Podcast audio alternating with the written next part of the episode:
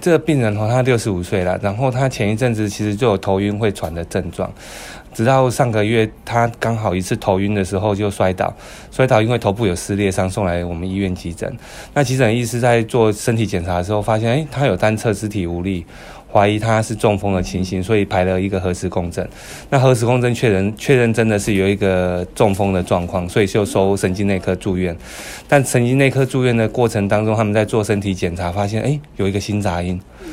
那我们的中风其实有一部分的病人确实是来自于心脏的问题引起中风的，所以他们就安排了心脏超音波，结果就意外发现说他在左心房那个地方有一个五公分左右的一个肿瘤。如果以形态上看起来来说，其实是蛮像一个我们叫黏液瘤啦。那黏液瘤，我们心脏的肿瘤其实是非常非常少见的，一般来说，呃，发生率非常非常的低。那以这个黏液瘤来说，它发生率大概每年百万分之一到两百万分之一，所以发生率其实是相当相当低。而且这种肿瘤其实不容易被发现，像这个病人他是因为中风，所以他被发现。那其他会被发现的，可能是刚好因为感冒被医生听诊的时候发现有心杂音，或是有一些少部分病人是因为喘去看心脏内科医师才发现。那这种一般来说它算是良性的，所以把它完全切除的话，其实是它就治疗就算完成了。但这种典型在手术当中，你就会发现说这种肿瘤哈，它很像果冻，烂烂的，你一碰它，它其实就会碎掉。对，所以就很像果冻。所以这种为什么它会中风，就是有一部分的可能随着心脏这样打的时候，它会飘到脑部去，打出去外面飘到脑部去，造成中风。那在国外也有文献发现说，有病人因为这样猝死的。嗯，因为他那一颗这种很大，他其实在心脏跳动的过程当中，他会从左心房掉到左心室，甚至可能会把整个心房跟心室中间那个空间挡住，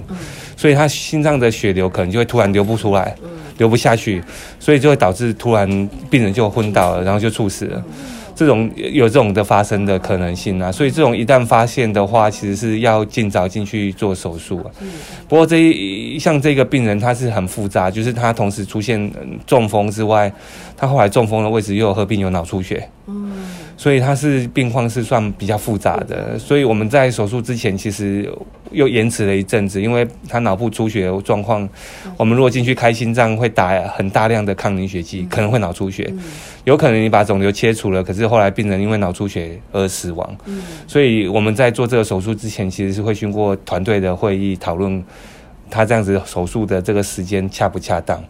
那后来我们才选定时间去做手术，不过手术是相当顺利啦，大概两个多小时就完成，病人在术后一个礼拜就出院了，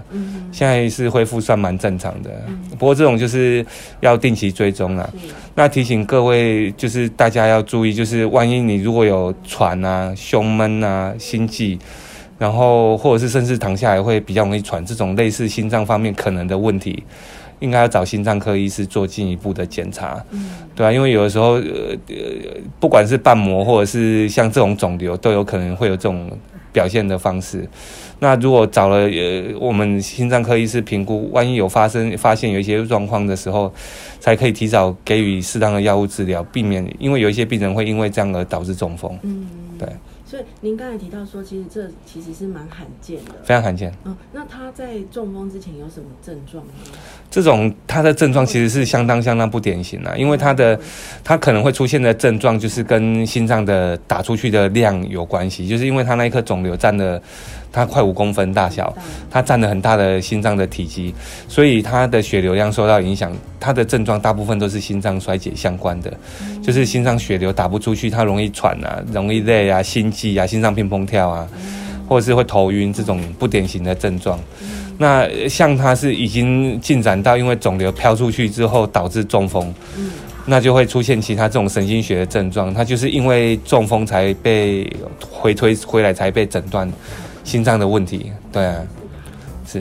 不会，谢谢谢谢。